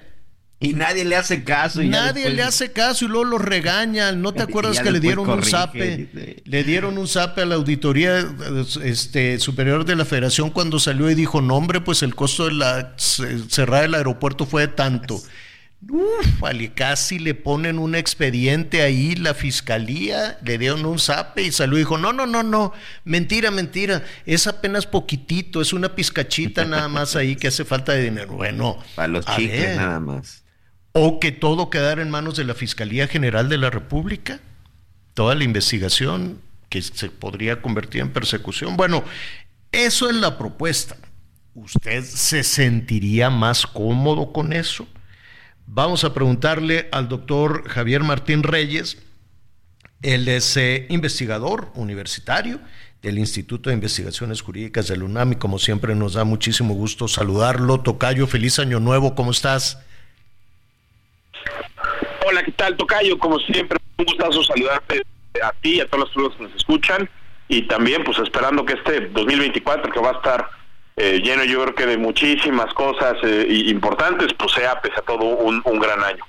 Antes de, preguntarte tu, tu, pronóstico de, de esta iniciativa de, de, lo que se va a presentar el próximo día el próximo día 5 pero bueno, antes de ver si prospera o no prospera, danos tu opinión. Vamos a poner un escenario en donde se tenga el tiempo suficiente, no estuvieran al cuarto para las ocho eh, y no estuviera la, el proceso electoral encima, que esto no se utilizara eh, como una cuestión de campaña. Vamos a, a, ponerlo en un escenario donde un presidente dice pues que desaparezca todos estos eh, organismos autónomos. ¿Qué pasaría? Pues mira, Javier, creo que el, el escenario que tú planteabas sobre qué, qué pasaría, ¿no? Por ejemplo, si desaparecemos al INE, si desaparecemos a los institutos electorales locales y le regresamos esas funciones, por ejemplo, a la Secretaría de, Gobernación, pues la pregunta es si nos sentiríamos cómodos, seguros, confiados de que la Secretaría de Gobernación pues va a organizar bien las elecciones, va a contar bien los votos y no vamos a ver las cosas que vimos durante décadas en, en, México. O qué pasaría si a cada secretaría de gobierno de cada entidad federativa, ¿no? si dejamos que sea un subordinado del gobernador o de la gobernadora quien organice las, las, las elecciones. Yo creo que eso es justo lo que tenemos eh, que pensar, Tocayo. Y yo te diría, si se concretara esa propuesta de desaparecer la mayoría de los organismos con autonomía constitucional, estaríamos hablando de un retroceso genuinamente histórico de, de 30 o de más años. Y para esto, Tocayo, yo ya creo que hay que hacer un poco de, de, memoria y decir que estos organismos con autonomía constitucional tienen funciones muy variadas. El INE organiza las elecciones, eh, el INAI lo que hace es asegurar nuestro derecho de acceder a la información pública, es decir, que cuando una persona quiera saber, oigan, yo quiero saber eh, cuáles son los contratos de dos bocas del aeropuerto del tren Maya, pues haya un organismo que cuando no nos quieran dar la información, obliga al gobierno a dar la información, eh, hasta otros organismos muy diferentes, por ejemplo, la Comisión Federal de Competencia Económica, pues lo que hace es precisamente hacer investigaciones, imponer eh, sanciones y regular el mercado, pues para que efectivamente haya competencia, para que tengamos productos de mejor calidad y que sean más más, más baratos. O pensemos, por ejemplo, en el Banco de México. Bueno, pues el, el, Banco de México es una institución importantísima. En, en, México, Tocayo es la encargada de la política monetaria y es muy importante que tenga autonomía para que para que los gobiernos no tengan la tentación de imprimir más dinero, generar inflación y hacer que el dinero que todos tenemos en nuestro bolsillo o en nuestras cuentas de banco vaya perdiendo no este su valor con el paso del tiempo como sucede por ejemplo en otros países no piensa nada más en en, en, Argentina no y este tipo de inflaciones que, que, que tienen en buena medida es producto pues de eso que el gobierno se le hace muy fácil cuando no hay dinero ponerse a imprimir más y si imprime más pues lo que pasa es que nuestro dinero vale eh, eh, vale menos. Todas ahora más allá de esta variedad de funciones tocayo lo que tienen en común es que todas estas funciones antes las desempeñaba el, el Poder Ejecutivo, es decir, estaban a cargo del presidente de la República. Y son funciones que tienen dos características, Tocayo. Por un lado, tienen una enorme complejidad técnica. O sea, es decir, para llevar la política monetaria de este país se necesita personas expertas que sepan, ¿no? De no cuenta de economía, de macroeconomía, de política eh, monetaria. Para organizar las elecciones se necesitan personas profesionales, independientes, con la capacidad necesaria de instalar las casillas, capacitar a la ciudadanía, contar los votos bien, llenar todos los sistemas que nos generan eh, eh, confianza. yo te diría, para garantizar el acceso a la información y la protección de datos personales, lo mismo, son materias que tienen un alto grado de complejidad técnica y ya no hablemos de competencia económica o de telecomunicaciones, que también pues tienen lo suyo. Y la segunda característica, Tocayo, es que son, eh, déjame ponerlo así, áreas donde las presiones políticas no solo pueden ser muy grandes, sino que pueden ser realmente nefastas. Cuando al gobierno le entra la tentación de manipular las elecciones, pues la democracia está en peligro. Cuando al gobierno, ¿no? Le da la tentación de ocultar información de los contratos, de las asignaciones, de las decisiones públicas, pues la rendición de cuentas está en peligro. Cuando al gobierno le da la tentación de ponerse a imprimir no más este eh, eh, billetes porque no hay dinero, pues la estabilidad, no, el valor adquisitivo de la moneda se va eh, poniendo en, en, en, riesgo. Entonces, estos organismos, Tocayo, se crearon y de hecho son producto de la transición democrática, ¿no? Yo sé que hay, hay, hay ahora voces que, que, que descalifican y dicen que la democracia se hizo en 2018, no. La democracia fue un proceso muy largo, producto de reivindicaciones históricas de la oposición, de todos los partidos de oposición, de todas las, ideologías, y parte de esa transición, Tocayo, consistió en que en este tipo de funciones que requerían mucho expertise, mucho conocimiento técnico y que necesitaban un blindaje de las tentaciones políticas, había que darles una autonomía reconocida en la Constitución. ¿Para qué? Para que hicieran bien sus funciones y para limitar también el poder del Ejecutivo. Entonces, si me preguntas, Tocayo, oye, ¿por qué el presidente López Obrador las quiere desaparecer? Porque el presidente no quiere límites a su poder, porque el presidente no quiere contrapesos, porque el presidente quiere controlar otra vez las elecciones, porque el presidente quiere tener el poder de negar y, y de ocultar información de relevancia pública. Quizá también le interesa controlar a los órganos reguladores en materia de economía para favorecer a cierto tipo de jugadores. Entonces, caray, sería, y, lo digo eh, haciéndome cargo de las, de las palabras, Tocayo, un retroceso de verdad de proporciones históricas si algo así se aprueba. Es eh, muy, muy clara tu, tu, argumentación, pero escuchándote, em, no sé si coincides con, conmigo o no, que la reacción esto evidentemente apenas va a suceder, veremos qué pasa aquí al día al día 5 de febrero, no hay muchas cosas que en el camino se, se, van modificando, pero el solo hecho de proponerlo, no imagino a Peña Nieto con la reacción que, hubiese generado el decir vamos a desaparecer a todos los organismos autónomos. Y no, no, a ver, eh, o, a Calderón no, mismo, ¿no?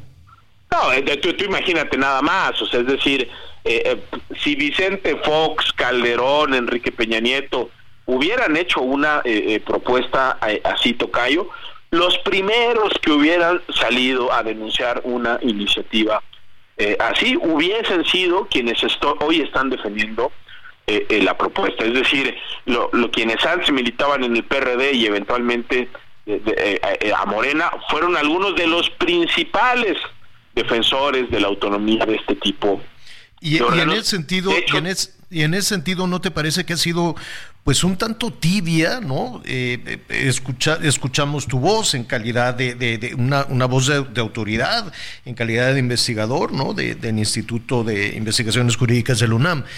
Pero no, no, no he escuchado ni preocupación de pues algún personaje de la vida política, o, estarán muy ocupados en algo, en otra cosa, o como dice el presidente, están moralmente derrotados y no se atreven a, decir nada. Es decir, veo que esto no se plantea todos los días, avanza todos los días. No sé si va a prosperar o no, todavía hay un camino complejo para que eso suceda, pero se puede utilizar también. Em, y, no veo sé que es muy poderosa la figura del presidente, es un hombre muy popular, tiene argumentos este, que la gente bien a bien no entiende, pero dice, los vamos a desaparecer porque son corruptos y legalizan la corrupción. Ah, bueno, pues ya, muy bien, que, tampoco queda muy claro cómo, pero la reacción ha sido muy tibia, ¿no crees? No, a ver, definitivamente, y mira, y, yo, y yo coincido con las dos cosas que apuntas. Eh, yo creo, eh, eh, Tocayo, que como dices, hay una ruta jurídica que se antoja casi imposible. O sea, es, decir, si, si tú te recuerdas, lo hemos platicado en otros momentos, después de las elecciones de 2021, las elecciones intermedias, eh, donde Morena no obtuvo esa mayoría calificada del 66% en la Cámara de, de, Diputados, aún así el presidente dijo que iba nada más por tres reformas constitucionales la electoral, la de Guardia Nacional y la eléctrica. Las tres fracasaron. Incluso, déjame ponerlo así, en un momento donde el presidente pues seguía teniendo fuerza, donde habían ganado las elecciones intermedias, aunque obviamente no con las mayorías que este que, que querían, pero pues ahí no le salió al presidente. Obviamente hubo esta modificación importante de un transitorio relacionado con Guardia Nacional, pero la reforma que creo el presidente no pasó. Si esas tres no pasaron en, en más de dos años y medio, Tocayo, pues es casi imposible que al cuarto para la hora esta, una reforma todavía más ambiciosa, todavía más destructiva, eventualmente prospere.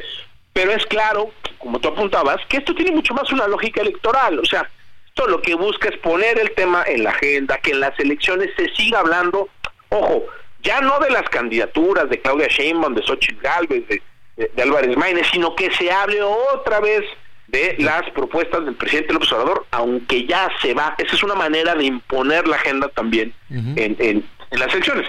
Y lo segundo que apuntas también creo que es clave, Tocayo, es decir, este tipo de, de, de, iniciativas tan destructivas que son un retroceso histórico, tendrían que tener una respuesta clara, contundente y al mismo tiempo inteligente de la oposición, Tocayo. Es, es, es decir, creo que también de lo que hay que hacernos cargo es que aunque podemos entender la importancia de estos órganos constitucionales este, eh, eh, autónomos, la verdad es que sí hace falta una labor pedagógica de comunicación, de hacerle entender ¿no? a, la, a las personas. Yo, yo diría, mira, por ejemplo, hoy en México la telefonía celular es muchísimo más barata que en el pasado y es incluso más barata que en otros países con niveles de desarrollo similares eh, eh, a México. Bueno, eso es producto de las reformas que se han hecho en materia de telecomunicaciones, eso es producto de tener organismos constitucionales eh, autónomos. Bueno,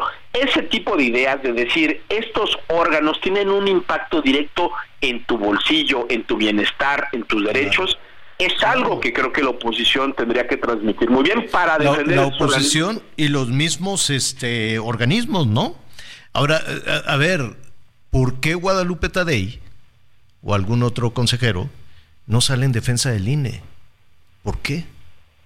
Si, si y, y, yo te diría, ¿no? okay, y creo que también tiene, a ver, hay que hacernos cargo también de que son, por supuesto, organismos que podrían mejorar, que podrían costar menos, que podrían ser más ah, eficientes. Claro, claro, ser... claro, Eso es, es indiscutible, también lo hemos platicado en diferentes eh, momentos, pero yo sí creo, Tocayo, que lo que nos ha demostrado, digamos, la experiencia histórica, es que cuando los órganos autónomos o el Poder Judicial inclusive salen a hacer defensas frontales de su autonomía, ojo, no se trata de estar a favor o en contra del gobierno, esos órganos no están para eso, están para cumplir su función y defender su autonomía. Cuando salen a defender su autonomía con fuerza, creo que les va bien y a final de cuentas terminan ganando las partidas porque tienen la razón y tienen los recursos eh, para, para hacerlo. Cuando en cambio estos órganos se quedan callados, cuando estos órganos dicen mejor pactamos ahí en lo oscurito y nos ponemos de acuerdo con el gobierno, salen más las cosas. Y yo te diría, ahí está el ejemplo de la Suprema Corte de Justicia durante la presidencia de Arturo Saldívar. ¿no? Saldívar dijo, no hombre, yo me voy a ir a poner de acuerdo con el presidente y así protejo el Poder Judicial. Pues ni protegió el Poder Judicial y en realidad Saldívar lo que se fue fue a conseguir chamba y ahorita pues ya está en la campaña de, de, de Sheinbaum, claro. pero yo sí creo, Tocayo, coincido contigo, creo que ahí todos los integrantes de estos organismos eh, autónomos, empezando por sus titulares, tendrían que tener como prioridad, de nueva cuenta, no se trata de pelearse con nadie ni de favorecer a un bando o al otro. Los árbitros tienen que ser imparciales, pero cuando hay ataques en contra del árbitro, creo que ellos tienen que ser los primeros en salir a dar buenas razones y buenos argumentos para defenderse, ¿no? Totalmente, y así como lo has hecho, ¿no? O por lo menos exponer la razón de su existencia. Javier, muchísimas gracias. Es el doctor Javier Martín Reyes investigador universitario. Muchísimas gracias y, nada, pues te vamos a estar dando lata aquí al día 5. Veremos, veremos eh, qué tanto, qué tanto avanza, qué tanto crece todo esto. Por supuesto que sí, Tocayo, seguiremos muy, al pendiente y con todo gusto seguimos platicando. Gracias, gracias, Tocayo.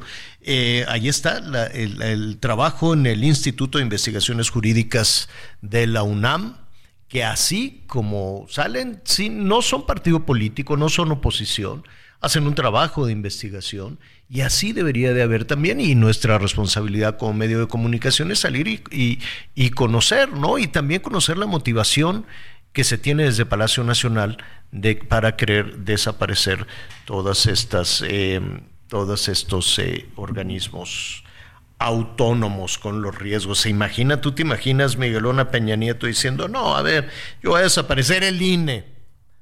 ¿Cómo? Sí, nosotros aquí vamos a, a organizar, a organizar todo este, todo este asunto, todo este tema de las elecciones. ¿Usted qué opina? ¿Cómo se sentirían?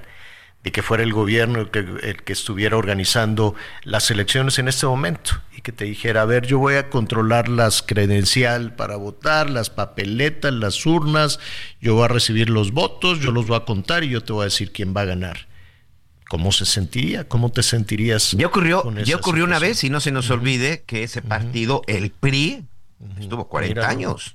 pues sí. Que no se nos olvide, 60 años, Javier, perdón. Que no se nos olvide. Así es. Pues eh, mientras nos eh, llaman nuestros amigos, vamos a hacer rápidamente una pausa y volvemos de inmediato.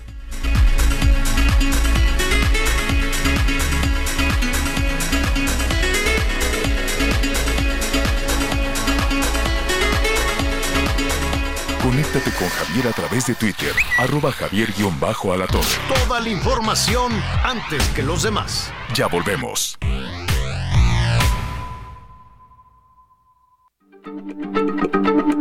Heraldo Radio, la H se lee, se comparte, se ve y ahora también se escucha.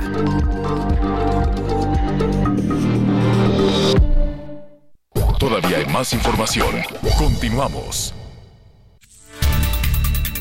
En el octavo episodio de su podcast, La neta con Tatiana y los vocerones, la vocera de la campaña presidencial de Claudia Sheinbaum, Tatiana Cloutier, se reunió con un grupo de tiktokeros para debatir sobre los retos y las novedades en los últimos momentos de la precampaña. En la charla con Ana Errasti, Edrin González Ávila, Gaby Donají y Pavel Martínez, se criticó la violencia de género que la también precandidata a la presidencia, Xochil Gálvez, cometió en contra de Sheinbaum al asegurar que necesita pedir permiso para ir a un debate. También se dio respuesta a quienes ven como un error o como algo negativo la continuidad, pues aseguran que al hablar de ella se trata de que continúen mejorando temas como los salarios y se realicen obras de infraestructura. En este sentido, reiteraron que la continuidad de la cuarta transformación será posible gracias a la mujer preparada que es Claudia Sheinbaum. Además, destacaron la mención que se hizo de la precandidata durante el Foro Económico de Davos por los inversionistas que desean la continuidad. El podcast La Neta con Tatiana y los Vocerones está disponible en todas las plataformas de streaming como Spotify y el canal de YouTube de Tatiana Cloutier y cada jueves se estrena un nuevo episodio. Informó Ángel Villegas. Juan A. I.O. José Juan A., alias El Charras o El Charrascas, fue detenido el día de ayer y se presume que está relacionado con el asesinato del activista Higinio Trinidad de la Cruz, quien fue localizado el pasado 25 de noviembre sin vida en la Sierra de Manantlán, luego de acudir el 24 de noviembre, es decir, un día anterior, a una reunión en la presidencia municipal de Cuautitlán de García Barragán en Jalisco.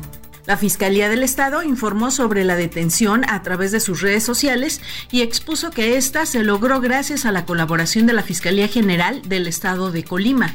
Juan A. y o José Juan A. es la única persona que ha sido detenida hasta estos momentos y que se vincula con estos hechos. Sin embargo, también se dijo que se continúa con las indagatorias para dar con la captura de los demás partícipes de este delito. Higinio Trinidad de la Cruz era defensor ambiental de la Sierra de Manantlán y fue asesinado a pesar de estar bajo el mecanismo de protección para personas defensoras del gobierno federal desde abril del 2021.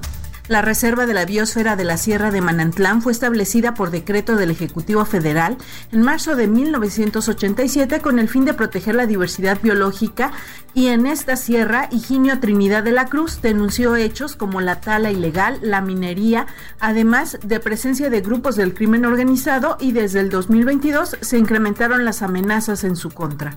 Desde Guadalajara, Mayeli Mariscal, Heraldo Radio.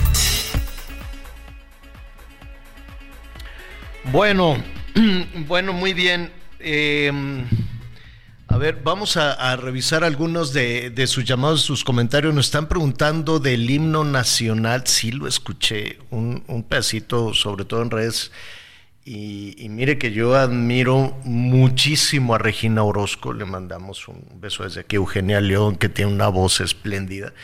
Pero no, no sé si fue improvisado entonces cantaron el himno nacional y les quedó medio, medio, medio. y entonces han sido pues muy criticados, creo que cambiaron por ahí. No hubo ya, fue una propuesta nada más, Miguelón, de sancionar a quien cantara mal el himno. No, no sí, una propuesta, una, bueno, ni siquiera propuesta, pero no, ¿no? pero no, no prosperó, ¿no? Que querían meter a la cárcel a los, a los cantantes que se No, no prosperó, señor. Fue de una legisladora de Morena, pues también habría que preguntarle. Tienen unas voces magistrales las dos, Eugenia León y Regina Orozco, pero algo pasó. Eh, estaban cantando ahí con Claudia en el Monumento a la Revolución. Mire, escuche un poquitito.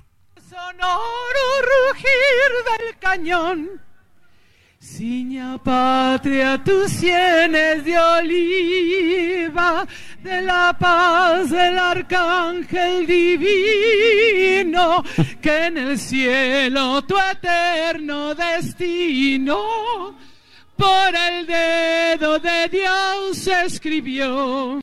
Al sonoro rugir del cañón. Entonces, pues hubo. Oye. Pues tal vez, tal vez les dijeron, oye, pues ¿por qué no No sé, no, no sé qué habrá pasado. Las dos son grandes artistas, fueron a apoyar a Claudia, pero pues sí les quedó medio chuecón el himno, ¿no? Y, y, mira, y me extraña porque esta, esta mujer, la verdad es que canta, canta muy bien. Yo no sé si no venía preparada o de plano le quiso echar mucha mucha vitamina, pero no no no ha sido la mejor versión del libro que, he escuchado, ¿eh, señor. Sí, caray. Creo que la única que le ha salido muy bien es a, esta ay, ¿cómo se llama? Eugenia León. No, no, no, no, no, no. En la última presentación, ahorita me voy a me voy a acordar, es una jovencita que le salió limpiecito, sin errores y le quedó, le quedó muy bien. Ay, Dios, ¿cómo, cómo se me va? Es famosísima. Bueno, ahorita, ahorita. Dana Paola nos dice por ahí. Exactamente. A ella sí le quedó muy, sí le quedó muy bien, hay que ensayarlo. Yo quiero suponer que fue el momento, que fue la emoción, eh, la improvisación, tal vez, ¿no? No, no, no lo sé, porque las dos son eh, espléndidas verdaderamente y les enviamos un, un saludo. Algo sucedió, pero pues se les ha criticado, criticado muchísimo Lili Telles, que estará buscando el Senado, que estará, este, es una de las aspirantes al Senado por el Partido de Acción Nacional, pues sí, eh, saludos a Lili también, paisana sonorense, ella pues ya está mucho, muy, muy puesta junto con Beltrones para este, ir a buscar un espacio en el Senado de la República. Y vamos a invitar también a Malio Fabio Beltrones, ¿no? Hay quienes dicen que fue el regreso, hay quienes dicen que nunca se ha ido, es un personaje, ¿no? Es eh, un personaje también de, muchísima, una trayectoria política enorme y también de muchísima influencia y estará regresando al Senado de la República. Esa es la parte interesante, Miguelón, de la que estábamos hablando, donde pues de alguna manera le hemos puesto toda la atención a la, a la competencia por la presidencia de la República. Hay quienes eh, vemos que es muy importante lo que tenga que suceder en el Poder Legislativo, tener un, un Poder Legislativo eh, independiente, fuerte, autónomo, que tome sus decisiones, que represente a los ciudadanos a los ciudadanos organizados o desorganizados como tú quieras, pero que, represente a los ciudadanos y que sea de alguna manera un contrapeso también del Poder Ejecutivo. Hoy vemos pues que no, esa, esa, parte, esa parte no existe. Y em, también me llamó muchísimo la atención que a la oposición, bueno, por un lado hay un asunto que desalienta un poquito que sean tantos los personajes que están buscando la reelección y si eso se cumple, pues tendríamos eh, más o menos a los mismos personajes, sin una oxigenación, sin un cambio en la Cámara de Diputados o en la Cámara de, Senadores. Eso por un lado. Y por otro lado, también es cierto que a los líderes de oposición y también de, Morena se les dice, oye, ¿por qué los mismos de siempre? ¿Por qué toda la vida son los mismos personajes si sabemos lo que va a suceder, ¿no? Cuando, imagínate, en un país de 130 millones de personas tenemos un puñito, un puñado nada más de personajes en la vida política que vuelven a ser más o menos los mismos desde hace muchísimo tiempo. Y entonces decían los líderes del PRI y del PAN en su momento, sugirieron palabras más, palabras menos, pues de que no, no, no había, eh, no, no recuerdo bien la palabra, si los cuadros o el interés ciudadano, ¿no? Eh, era medio confuso. Sí, los ciudadanos no tenían la capacidad para llegar al poder legislativo o no tenían el interés y si no tenía, y si no tienen el interés por algo será esa desilusión de la vida política, esa desilusión de los políticos, pues se contagia también entre los ciudadanos. Así es que habrá que atender, habrá que ver qué están haciendo diferentes ciudadanos en, diferentes áreas, como por ejemplo, mire, tan golpeada que está tan eh, por muchos factores, la pandemia, el crimen, la inseguridad, pero también el desdén por parte de las autoridades hacia el turismo. Hay que recordar que cuando arrancó esta administración, pues el turismo se le eh, estigmatizó, por decirlo de alguna manera, ¿no? El turismo se le dijo, eh, pues casi, casi que era un asunto de privilegio.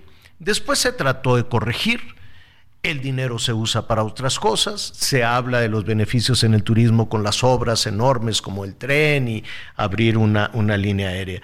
Pero sería interesante que aquellos personajes que están precisamente, que, que han dedicado tiempo, que han dedicado talento, que han batallado también para impulsar esa actividad tan, tan importante para nuestro país, pues ¿por qué no ocupen una posición también? Representando no solo a su sector, sino a los ciudadanos en un poder que estaría buscando fortalecerse. Por eso me da muchísimo gusto saludar a David Ortiz Mena, él es el vicepresidente del Consejo Hotelero del Caribe Mexicano. David, ¿cómo estás? Qué gusto saludarte. Hola Javier, qué gusto saludarte. Un saludo desde Quintana Roo, estoy a sus órdenes. Oye, David, eh, sería, ¿por qué yo sé que están ustedes, a ver, déjame frasear bien y plantearte bien la pregunta. Yo sé que están ustedes con una meta muy definida, recuperarse, que han sido momentos muy complicados, otros muy luminosos, con mucho, con mucho éxito, pero las cosas cambiaron, ¿no? Cambió, cambió muchísimo el panorama por muchos factores, ya lo decíamos, el panorama en el mundo, sobre todo después de la pandemia, la pospandemia, temas como la inseguridad, en fin. Eh, Sería muy lejano que alguien que esté en la industria de pronto estuviera en una, en una curul, estuviera en el Senado de la República, es decir, los espacios en el legislativo son solo para aquellos que hemos escuchado una y otra vez en la vida política nacional? A ver, Javier, en Quintana Roo estamos levantando la mano justamente en ese sentido. Es muy claro que eh, no estamos como sector siendo representados, no hay una verdadera representación en el legislativo y particularmente en el eh, Senado, eh, que, representa el sector turístico, que entienda de turismo. ¿Y qué es lo que vemos? Vemos ocurrencias, vemos pues que las cosas se deciden eh, mucho con vaivenes políticos y que este importante sector, por cierto, responsable del 8% del PIB nacional, responsable de más del 80% del PIB de Quintana Roo, eh, un importante generador de empleos, pues corre un enorme riesgo porque en cualquier momento pues pasa en una ley u otra que puede irrumpir severamente el modelo turístico que tenemos y afectar con ello el empleo. Vemos iniciativas ahorita por pasar al Congreso que, por ejemplo, buscan eh, impedir o complicar la operación de los hoteles tipo todo incluido. Entonces, definitivamente sí nos preocupa, sí estamos diciendo, no estamos siendo representados y sí estamos levantando la mano para buscar una participación en estos espacios, puntualmente en el Senado.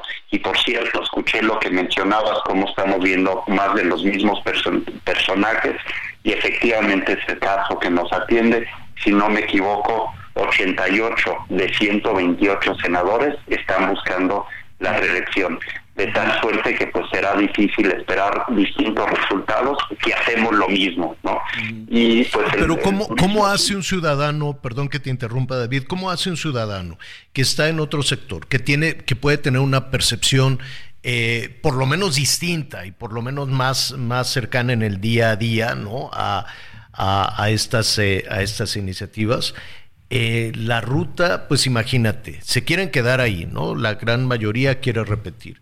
Y segundo, ¿quién, quién decide? ¿Quién palomea? ¿Quién, ¿Quién dice, oye, pues la lista de senadores se va a definir en la sede de los partidos en la Ciudad de México, en un espacio pues muy lejano, no nada más geográficamente, sino en todo sentido de, de la visión de los problemas que se pueda tener, eh, en, por ejemplo, en el tema del turismo. Así es, bueno, yo recibí y recibimos como sector una invitación por parte del Frente, Frente Amplio, por parte de Xochitl Galvez, de, participar en el Senado. Ah, o sea, eh, ya tienes un tramo de camino andado, ya por lo menos te han convocado. Correcto, ahora vamos a ver si estos espacios realmente existen en los partidos, ¿no? Si es posible realmente llevar una candidatura eh, sí ciudadana, pero una candidatura que representa eh, un sector sumamente importante a la economía y al, empleo. Estamos en ese proceso. Eh, los partidos, pues como comentamos, ofrecen mucho más de lo mismo. ¿no? En Quintana Roo es muy claro que quienes están, han estado en el Senado no han sabido pelear por Quintana Roo, mucho menos han podido eh, buscar lo necesario para que el turismo eh, se potencialice y tenga verdaderamente lo que requiere para generar. ¿Y cuál sería la ruta? ¿Tendrías que salir a la calle, hacer campaña, buscar los, los votos? A ver, yo creo que eh, eh, en, en, Quintana Roo eso no sería problema. O sea, el sector eh, turístico, el sector empresarial, el sector productivo y me atrevería a decir con cierto acompañamiento incluso del sector laboral, estamos de la mano, de la mano buscando que mejores condiciones para llevar a cabo la actividad turística en función al empleo. No, eso no, no sería difícil. Lo complicado es efectivamente por lograr eh, que uno esté en la boleta, pues eso es lo complicado, ¿no? Si uno no está en la boleta, pues es muy difícil salir adelante, ¿no? Y, pues y, estamos en ese proceso. Creo que hay que ser conciencia de a dónde estamos hoy en el panorama turístico nacional, ¿no? Desaparece Fonatur, eh, todos calladitos. es decir, creo que esto sí debe estar en la agenda pública, en las políticas públicas eh, y, eh, lo que encuentra el sector es eh, pues poco diálogo con la con el legislativo con la autoridad federal. Poco diálogo y, y, temor no y también temor de algunos de algunos personajes cercanos a esta actividad en todo el país que por alguna u otra razón puede decir no, no, alzar la voz. Pero mira, lo significativo de esto y por lo que te hemos este, buscado es porque hay un, cierto desánimo, un cierto desencanto, más que desánimo, no, los, los, mexicanos son muy animosos y muy echados para adelante, pero hay una, una, una suerte de desencanto respecto a la vida política y es interesante encontrar a ciudadanos que digan, oye, espérame, yo sí levanto la mano, ¿no? Y, este, y así estaremos buscando en diferentes partes del país aquellos eh, ciudadanos que digan vamos a abrirle espacio a nuevas propuestas, a nuevas, a nuevas ideas, a conocimiento de diferentes temas en donde se están tomando las decisiones, en este caso el Poder Legislativo. Así es que seguiremos muy atentos. ¿Cuándo se define todo esto, David? Definitivamente, Javier, y se escucha mucho, no hay cuadros. Pues aquí hay uno, y hay un cuadro con representación, con respaldo de un sector, de un sector productivo muy importante. Esto, pues estimo, se estará definiendo en los próximos días. Eh, y definitivamente de existir las condiciones, claro que, que, levanto la mano y claro que buscaremos participar eh, como posible candidato al Senado de la República. David Ortiz Mena, muchísimas gracias, vicepresidente del Consejo Hotelero del Caribe Mexicano. Gracias. Gracias, Javier. Siempre un gusto platicar contigo. Al contrario, muchas gracias. Y mire, y así estaremos preguntando, ¿no? A personas que se dedican a la ganadería y que tienen una visión no tan abandonada. A Oye, todo el Javier, sector ahorita que estamos, por tan ejemplo, con- abandonado. Ahorita que estamos, por ejemplo, con el tema de los transportistas, preguntar si los transportistas tienen también presencia hoy en el Congreso. ¿Hay algún Claro. representante de los transportistas? ¿Hay algún trans- hay alguna persona que esté representando en la Cámara de Diputados del Senado de la República los intereses y las necesidades de los auto, de los transportistas, Mira, de los un- transportistas de pasajeros? Oye, y rápidamente país- estamos En Sí, un país claro. como el nuestro, donde pues son pequeños, micro, pequeños empresarios, imagínate que, que- que surgiera una voz de entre los abarroteros de todo el país, por ejemplo, que saben perfectamente lo que batallan los ciudadanos, lo que batallan las amas de casa, los proveedores, que tienen que dar créditos a la palabra, que saben que tienen que negociar con proveedores, que saben de la inflación, que saben de todo esto. No, hombre, pues sería fantástico que también nos estuviera representando los transportistas, los abarroteros, eh, lo- los de la industria textil, los de la industria de la construcción que los han hecho a un lado que los han hecho absolutamente un lado y que batallan con las mafias, con las extorsiones y con que todo el trabajo se le entregó al ejército. Con todo respeto, digo, qué bueno, pero se quedaron muchos de lado. Entonces imagínate que esas voces pudieran llegar al poder legislativo por lo menos. Y que, ¿no? Y que tener una visión, una visión distinta, una visión autónoma y que le estuvieron rindiendo cuentas a los ciudadanos que ellos conocen, no necesariamente a los partidos políticos ni a, los líderes políticos. Pero eso, es- eso sería a todo dar. Oiga, rápidamente para cerrar, a ver, Miguelón, aquí siempre hemos dicho que reírse es un muy buen ejercicio, oxigena, ¿no? Te pone de buenas. Mire, esto se lo digo porque cada quien se ríe de distintas formas. A ver, Miguelón, una así, o cómo, pero no, no. sí, no, sí, sí. no. No. soy de carcajada, pero sí, ¿No? este, de pronto, sí, sí, sí. No estamos tan amargados, señor. No, hicieron un concurso en Francia, ahí en París. Está muy bueno el programa. Entonces se buscaron, a- eh, se pusieron a buscar a gente que se ríe eh, de maneras, este, pues no así de, no, no, se ríen de, de maneras extrañas, raras, y los sentaron a todos. Y aquello era una cosa sí, sí has conocido de vez en cuando. Hay gente que, que ronca un poquito cuando se ríe, ¿no? Así, este, hay, hay de todo. Oye, hay Lucero. Lucero tiene una forma muy peculiar, ¿no? También en, en el momento que ríe. Ay, así es. Y se contagia la risa. Mire, vamos a escuchar un poquitito de lo que pasó en ese programa. Imagínese a todos los invitados, ahí como 10, 12, cada uno con una forma de reír diferente. Entonces empezó a reír uno y luego siguió el otro. Y luego el otro, luego uno se ríe como pajarraco, el otro se ríe. A ver, señor productor, ¿puede usted ponerlo, por favor?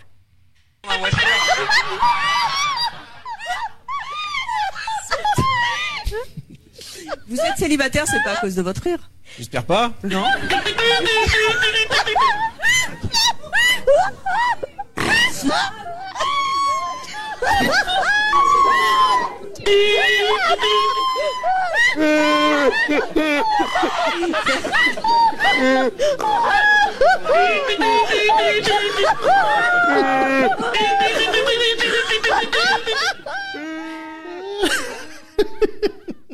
Ay, Dios santo. Oye, se ríen, se ríen ahí como, como chubaca el de. Uno se ríe el- como chubaca, pero mire, ríase como se le dé la gana, pero ríase un, pero ríase un poquito. La risa es muy contagiosa. También en redes Sí. por ahí andaba un bebé que tiene una risa de lo más contagiosa. Lástima De que ya se nos viene el tiempo, el tiempo encima. Pero siempre es muy, es, mire, es muy buen ejercicio.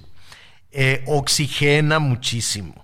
Trate de reírse un ratito, dos, tres, tres veces al día, a la hora que sea, ¿no? Así cuente hasta diez y ríase, y ríase un poquito, que la verdad es una muy buena medicina, muy buena medicina, genera todas las endorfinas y demás, si lo pone, pues bien, no necesariamente buenas, pero pues ahí va, ¿no? Batallamos tanto que hay que reírnos de vez en cuando.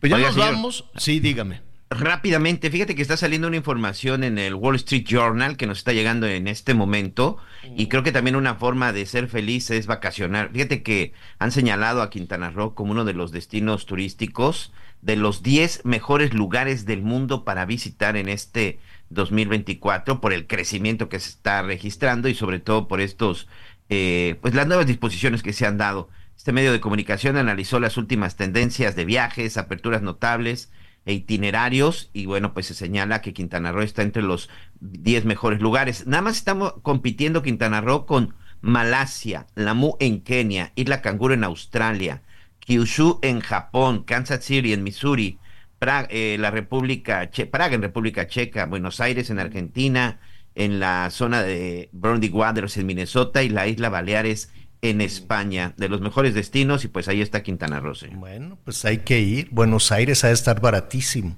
Es lo que dicen. Sí, ¿qué hay en Kansas? Bueno, de ahí, está, de ahí era esta, ¿cómo se llama? De, la película. Ay, bueno, mañana, pero ya nos están aquí, ya nos están aquí presionando. Dorothy era de Kansas, si no me equivoco. Miguel Aquino, muchísimas gracias. Señor, buen fin de semana. Buen provecho. Ya lo sabe que yo lo espero a las diez y media en Hechos Azteca 1. Lo invito a que siga con nosotros en el Heraldo Radio. Gracias por acompañarnos en Las Noticias con Javier La Torre. Ahora sí ya estás muy bien informado.